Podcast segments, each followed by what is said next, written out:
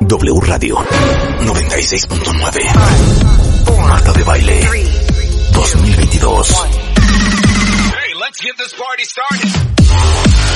Doctores, abogadas, psicólogos, actrices, cantantes, nutriólogos, escritoras, enólogos, todos los especialistas, todos los especialistas, todos los invitados, todas las alegrías. Marta de Baile en W. En radio, en Instagram, en YouTube, en Facebook, en Twitter, en TikTok. Estamos en todos lados. Estamos de regreso. Y estamos donde estés. Marta de Baile 2022. En W. ¿Cómo están? Muy buenos días a todos. Son las 10, 2 de la mañana. ¿No están traumados, traumados con la noticia que salió ayer de que Bruce Willis, que tiene 67 años, va a abandonar su carrera después de que fue diagnosticado con afasia? Entonces, ayer obviamente todos estábamos leyendo, ¿y qué será afasia? Y me trauma porque yo no sé ustedes, a ver, hay fans aquí de Bruce Willis, a mí se me hacía un cuero, o sea, desde Moonlighting, pero desde Die Hard 1, Die Hard 2, siempre se me ha hecho espectacular, espectacular. Ex marido de Demi Moore, vuelto a casar, con hijos nuevos, y este, y siempre se me hizo guapísimo porque ya saben que los hombres pelones son lo mío.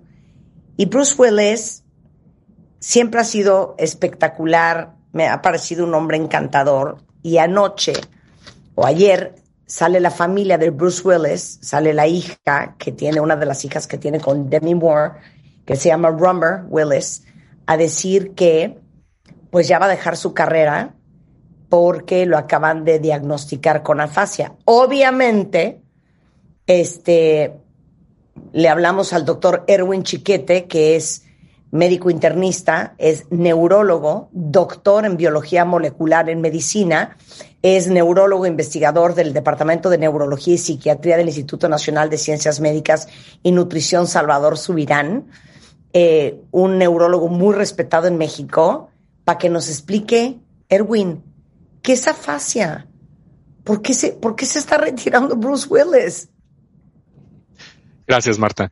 No, Eh, Pues eh, la afasia es un es más un síntoma que un diagnóstico como tal. La afasia es una enfermedad, es un padecimiento o es un síntoma que implica problemas con la codificación o la decodificación del lenguaje. Y antes de explicar eso, quisiera comentarles qué es lenguaje y qué es habla, porque nosotros lo entenderíamos como lo mismo, pero en, eh, neurológicamente hablando, médicamente hablando, una cosa es habla o el speech y otro es lenguaje o language. Entonces, speech y language son cosas distintas. Habla y lenguaje son cosas diferentes. A ver. Por habla nos estamos física mecánica de la producción del lenguaje, es decir, lo que hace nuestra boca para emitir un sonido. Entonces yo puedo tener, por ejemplo, un problema del, del, del habla porque no tengo mi dentadura bien o porque eh, no tengo la lengua o porque eh, me acaban de hacer un, un, trabajo dentario y entonces pues esto tengo anestesiada la, la, los músculos de la, de la boca o de la fonación, entonces no puedo yo emitir un sonido o que tengo sea malas cuerdas, eh, tengo malas cuerdas vocales. Claro, un tumor en Entonces, las cuerdas es un tema, vocales. Es un tema estructural.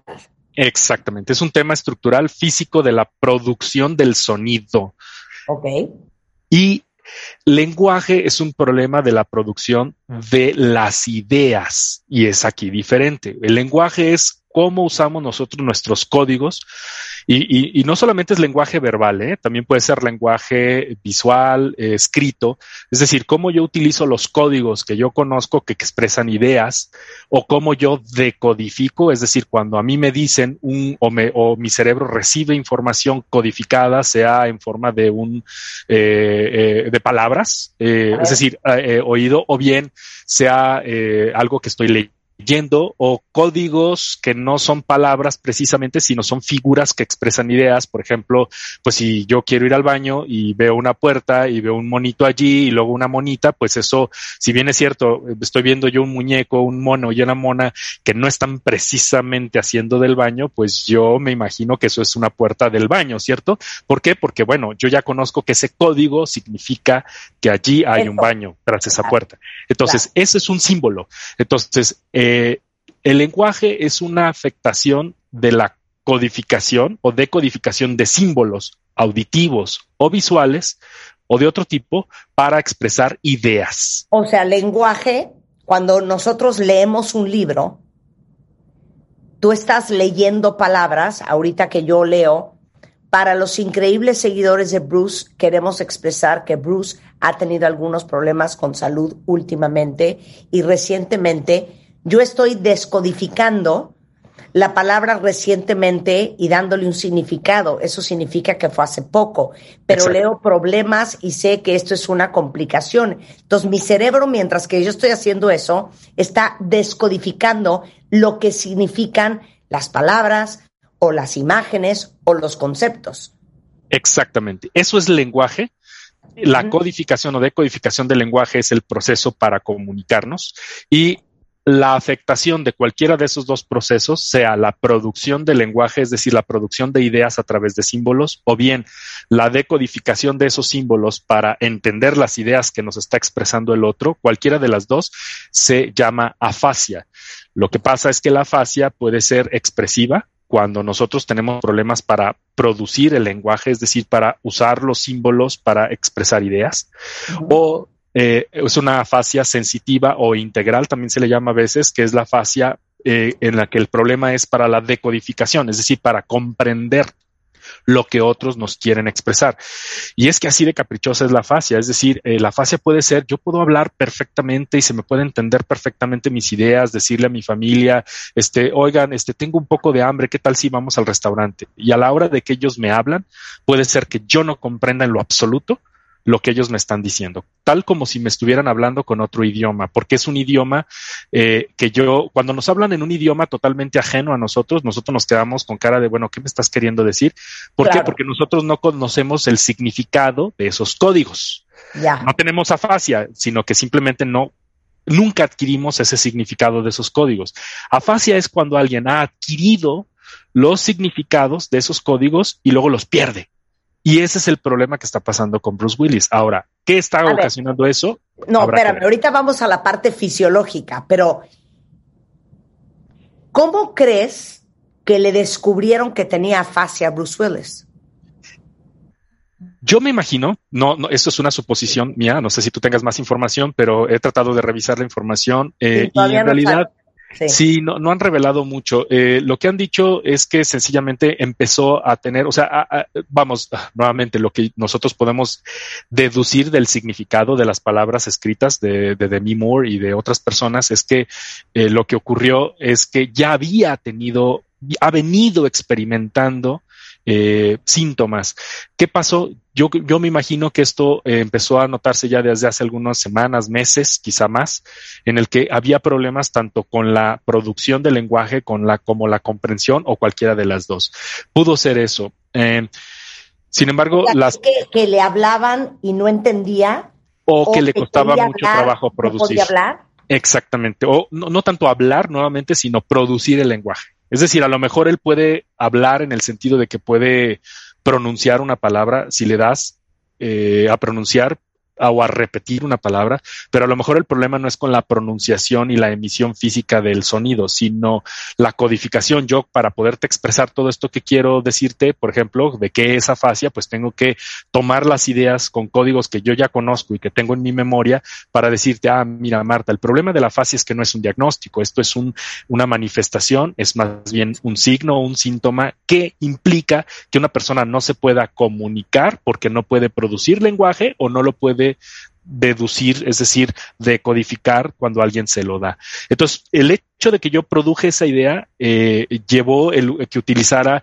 eh, primero significado, sintaxis, palabras que me ayudan a enfatizar, e incluso estoy usando lenguaje verbal y no verbal porque no solamente te lo estoy diciendo, sino de pronto mi volumen se enfatiza algunas cosas y te digo, es que esto es bien importante. Y entonces hago yo la voz así chiquita como para llamar tu atención y decir, es que esto es importante, ¿no? Todo eso es parte de la comunicación y eso es lo que pudo haber experimentado él, estamos suponiendo, progresivamente y que por ello a este punto ya dijo, bueno, ya, hasta aquí, ya no puedo yo continuar con esto porque eh, voy a generar problemas o me voy a exhibir. Es que no puedo creer que siendo actor te pase eso. O sea, como dice el dicho, en casa del jabonero, el que no cae resbala y al que no lo empujan. Porque imagínense ustedes ser actor, que el gran parte de tu chamba es leer un guion, descodificar lo que estás leyendo para poder interpretarlo en una película, en una pantalla. Y si tú no puedes descodificar eso, y si no puedes articular eh, tus pensamientos en palabras, pues ¿cómo vas a actuar?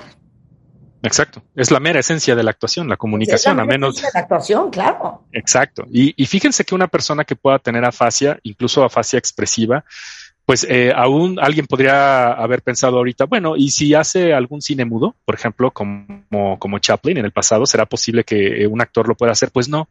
¿Por qué? Porque simplemente tendría que leer un libreto, tendría que decodificar ese libreto para decir, ah, yo me tengo que parar acá y luego me voy a dejar caer, como que me estoy desmayando y tal. Y la expresión del lenguaje también esa expresión, perdón, la expresión del lenguaje no verbal, es decir, el lenguaje físico, el que hacemos cuando manoteamos, hablamos, nuestra expresión facial, también es lenguaje. Y también eso se pierde en algunas formas de afasia, es decir, la capacidad de nosotros poderle decir nuestras ideas a alguien es, se pierde, se puede llegar a perder. Eh, claro, eso depende de la causa y tipo de afasia. Claro, claro. Entonces, para hacer el cuento corto, la afasia es una enfermedad que te impide que te comuniques. Sí, o sea, es, es, es, puede ser una enfermedad en sí misma, pero también es un síntoma de enfermedades más complejas. Claro. Ahora, ¿cómo te da afasia? Depende la causa. Eh, las afasias más comunes ocurren, la, la, la, causa número uno de afasia a nivel mundial es el ictus isquémico, es el infarto cerebral, las hemorragias cerebrales, es decir, la enfermedad vascular cerebral aguda o la EBC. Acá en México le decimos EBC, en Centro y Sudamérica dicen ictus, en Estados Unidos se conoce eso como stroke. Entonces, eh, bueno, a nivel mundial en inglés se conoce como stroke. Y lo que queremos decir con esto es que cuando se tapa una arteria y no llega suficiente sangre a la zona del lenguaje, porque ojo, tenemos zonas que están especializadas precisamente ya sea en la producción del lenguaje, en la producción de símbolos o en la decodificación del lenguaje. Entonces, dependiendo la zona que se afecta, es el tipo de afasia clínicamente que va a tener el paciente. Pero estamos con las causas. Tumores pueden originar esto, eh, infecciones, golpes, traumatismo craneoencefálico puede dar afasia, puede haber afasia como el resultado de una, de una cirugía en la que se lesionó parte de la zona del lenguaje, ya sea de la producción o de la, eh, del entendimiento del lenguaje o ambas, o puede también ocurrir este, como consecuencia de varias enfermedades. Existe una enfermedad que mi sospecha, pero solo una sospecha porque no conozco información del caso de Bruce Willis, es que eh, pudo haber tenido una enfermedad que se llama afasia progresiva primaria. La afasia progresiva primaria es una forma de demencia y esa forma de demencia comienza con la pérdida del lenguaje.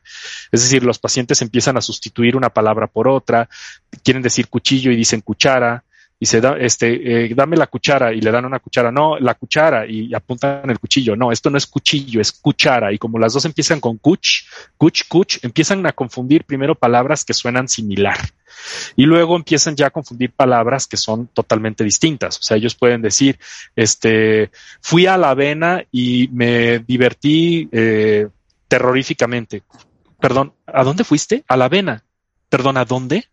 A la avena y te muestra eh, una imagen y resulta que es un estadio. Ah, no, quisiste decir arena o el estadio. Eh, ¿por, qué dije, ¿Por qué dijiste avena? ¿No? Entonces empiezan a sustituir estas palabras, llega un punto en el que ya no comprenden ni pueden decir un lenguaje que sea comprensible y eh, van perdiendo otras funciones mentales. Eso se llama afasia progresiva primaria. No sé si es esa la, el diagnóstico de él, la verdad es que no sé. O bueno, tuvo un stroke, o tuvo una hemorragia, o qué sé yo. Qué cosa más espantosa. Ahora, eh, dices que empiezan a hablar a lo mejor con oraciones cortas, incompletas, oraciones sin sentido, sustituyen palabras como dices tú, dicen palabras irreconocibles, no entienden las conversaciones de otras personas, escriben oraciones sin sentido y seguramente algo así le empezó a pasar a él y ahí es donde dijeron, no, es que algo tienes. Y seguramente acabó con un neurólogo en donde le dijeron que tiene afasia. Ahora, nada más dime una cosa, fisiológicamente, ¿qué es la afasia en el cerebro? Cuando se afectan las, la población de neuronas que se especializan en codificar o decodificar es cuando tenemos afasia. Y tenemos una población de neuronas en el lóbulo frontal, se llama del lado izquierdo en la mayoría de los seres humanos. Eh, digo la mayoría, pero ahorita explico esto, eh, que se llama eh, zona de Broca o región de Broca o área de Broca. Y el área de la cabeza. En la parte frontal adelante, más o menos como en la 100, pero adentro. Ok, sí, sí, en la sien. Del lado, del lado izquierdo en la mayoría de los, de los seres humanos. Y ahorita explico eso. Entonces, eh, ese es el área de Broca y el área de Broca se encarga de la producción del lenguaje. Es decir, si, a mí se me lesiona el área de Broca, yo voy a poder comprender el lenguaje, pero no voy a poder producir lenguaje. Y está más atrás, más o menos por acá, como arribita de la oreja y este, a mitad de la cabeza, el área que se llama de Wernicke, con W, Wernicke o Wernicke eh, el área de Wernicke es el área de la comprensión del lenguaje. Entonces, si a mí me lesionan el área de Wernicke en el lado izquierdo o del área de Wernicke en el lado izquierdo, eh, entonces yo voy a poder producir lenguaje con toda la normalidad, pero no lo voy a poder comprender. Oh. Y si me lesionan eh, otras zonas que comunican tanto el área de Broca como el área de Wernicke, entonces yo puedo tener algo que se llama afasia global. Y la afasia global es cuando ni comprendo ni puedo emitir un lenguaje que sea comprensible. O sea, eso ya es, vamos, el grado, digamos, peor o máximo de la fase. Dios de mi vida. Y entonces se diagnostica cómo? Clínicamente. Es decir, cuando hacemos nosotros pruebas con el paciente, nosotros hacemos pruebas cognitivas, es decir, pruebas mentales, para eh, retar el lenguaje del paciente. Le pedimos que el paciente nos diga, por ejemplo, los nombres de objetos que están allí, nos diga, nos repita frases complejas, le decimos cosas como, a ver, eh, eh, repita después de mí, el flan tiene fresas y frambuesas la orquesta tocó y la audiencia la aplaudió. Y entonces yo estoy suponiendo que esta persona, al poder repetir estas frases más largas, puede eh, eh, emitir el lenguaje al menos después de la repetición. Pero luego le pedimos diálogo al paciente, etcétera, etcétera. Es decir, se hacen pruebas y eso se diagnostica clínicamente. Ahora, la causa de la fascia, esa se diagnostica pidiendo estudios. Y esos estudios a menudo implican estudios de imagen, tales como la resonancia magnética o un PET cerebral, y también estudios funcionales, como puede ser un electroencefalograma en algunos casos, no en todos. ¿Qué quieres ver ahí? ¿Qué quieres ver ahí? Si está lesionada el área de Broca, el área de Wernicke, las zonas que comunican Wernicke y Broca o todo ello. Wow. Ahora, se trata, se compone, se rehabilita, Sí, dependiendo la causa, evidentemente. Cuando se trata de afasia progresiva primaria, que es una enfermedad en sí misma y es una enfermedad muy similar a Alzheimer en el sentido de que va progresando hasta la demencia total y el paciente queda totalmente dependiente de otros para sobrevivir, para poderse alimentar, para poderse bañar, para poderse duchar, para poderse, eh, pues tener una higiene normal del día a día. Esos casos eh, no se pueden rehabilitar y desgraciadamente no hay un tratamiento válido y efectivo actualmente para ello. Ahora, cuando la fascia viene como consecuencia de un ictus, de un infarto cerebral, dependiendo la extensión del fue el infarto, sí puede haber cierta recuperación y sí, sí hay rehabilitación. Hay especialistas muy buenos en que son eh, rehabilitadores del lenguaje. A menudo los rehabilitadores del lenguaje son psicólogos o neuropsicólogos que se especializan específicamente en la rehabilitación del lenguaje. Y ellos ponen tareas y ejercicios para que el paciente retome el lenguaje. Eh, tiene que ver con lectura, con lectura en voz alta, con comprensión, etcétera, etcétera. Entonces ahí tenemos eh, varias estrategias con los rehabilitadores del lenguaje para poder rehabilitar eso. Pero eso depende de la causa. Si fue un traumatismo por ejemplo, un, golpe fuerte en la cabeza, esas son las afasias que más frecuentemente se pueden recuperar en contraposición con las de un ictus. Claro. Oye, y dime una cosa, aquí pregunta Karen, ¿y esta enfermedad te puede pasar cuando se tiene un aneurisma que se descubrió antes de que se rompiera y, te pusieron un stent. Sí puede pasar si hubo una lesión durante la colocación del stent o bien que eh, hubiera en realidad accidentado ese aneurisma o que fuera un aneurisma gigante sí.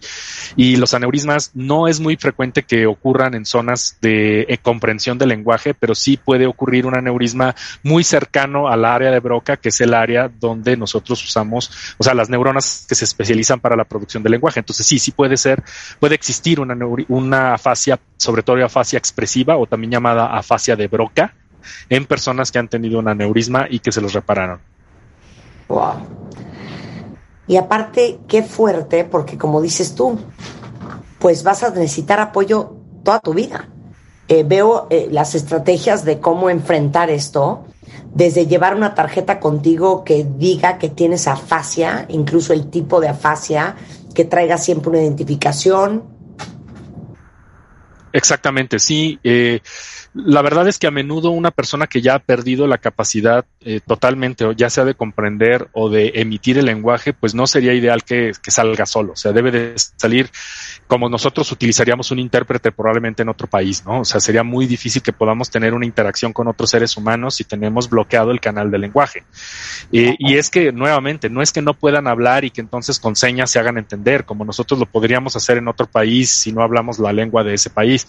No, ellos también tienen la capacidad de comunicar fuera de la, del verbal con otros elementos, por ejemplo, escribiendo o eh, haciendo señas sus ideas. O sea, estamos hablando de algo más serio, porque eh, puede ser que ellos no tengan la capacidad incluso de escribir, porque nuevamente, si alguien tiene una lesión en el área de Broca, no podrá es decir, no podrá hablar con un lenguaje que sea inteligible, pero tampoco lo va a poder escribir.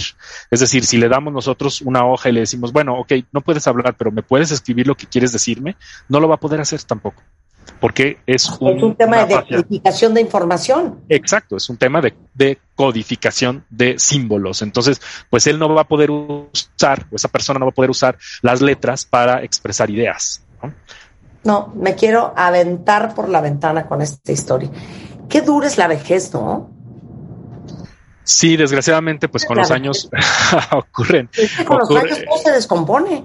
Es factor de riesgo para que ocurran muchas otras cosas. Sí, desgraciadamente nos puede dar un ictus y entonces tener afasia, nos puede dar una hemorragia y nos puede dar afasia, nos puede dar afasia progresiva primaria, que es una forma de demencia, sí. Entonces, pues bueno, pueden ser varias las razones por las que una persona de, de, con los años pueda adquirir eh, un problema de la comunicación.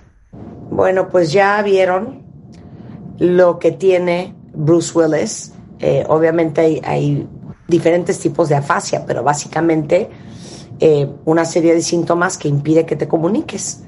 Y seguramente en los siguientes días nos van a decir qué tipo de afasia tiene, pero qué pena, qué pena, querido y adorado, un cuero súper joven, eh, ya tomó la decisión de que se retira del mundo del cine, evidentemente. El doctor Erwin Chiquete es neurólogo, doctor en biología molecular y eh, está en la Ciudad de México en neuroclínica.org. Igualmente, si alguien lo ocupa, les voy a poner aquí en Twitter la información de su consultorio. Eh, y Erwin, gracias por darnos clases de afasia. No, gracias a ustedes cuando quieran. Gracias a ti. Les digo una cosa, me urge buscar un especialista que se haya encargado de estudiar, para que me escuches, Ana, la expectativa de vida del ser humano. ¿No les parece súper interesante cómo hace 500 años vivíamos cierta cantidad de años?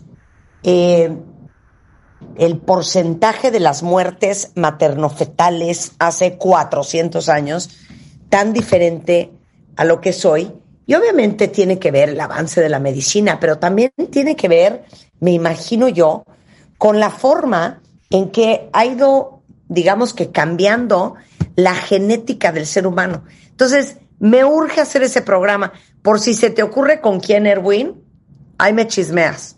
Claro, yo te voy a buscar a alguien adecuado. Un, placer. Y les digo una cosa, gracias, Erwin. Y les digo otra cosa que no, no sé por qué se me ha olvidado comentarles. Para todos ustedes que son súper, súper curiosos. Eh, hace dos semanas o tres lanzamos en Spotify La vida explicada, que es mi nuevo podcast hecho por y para curiosos, para todos los que quieran entender más sobre todo, sobre todo, todo en la vida. Y la primera temporada de La vida explicada son 40 episodios de la historia del amor. Porque un día en mi casa, hace algunos meses, porque es un proyecto que empezamos a cocinar hace varios meses, me puse a pensar yo, ¿quién inventó esto de estar en pareja toda la vida? ¿Somos naturalmente monógamos los seres humanos o somos naturalmente promiscuos y nos metieron un corral que ni nos va?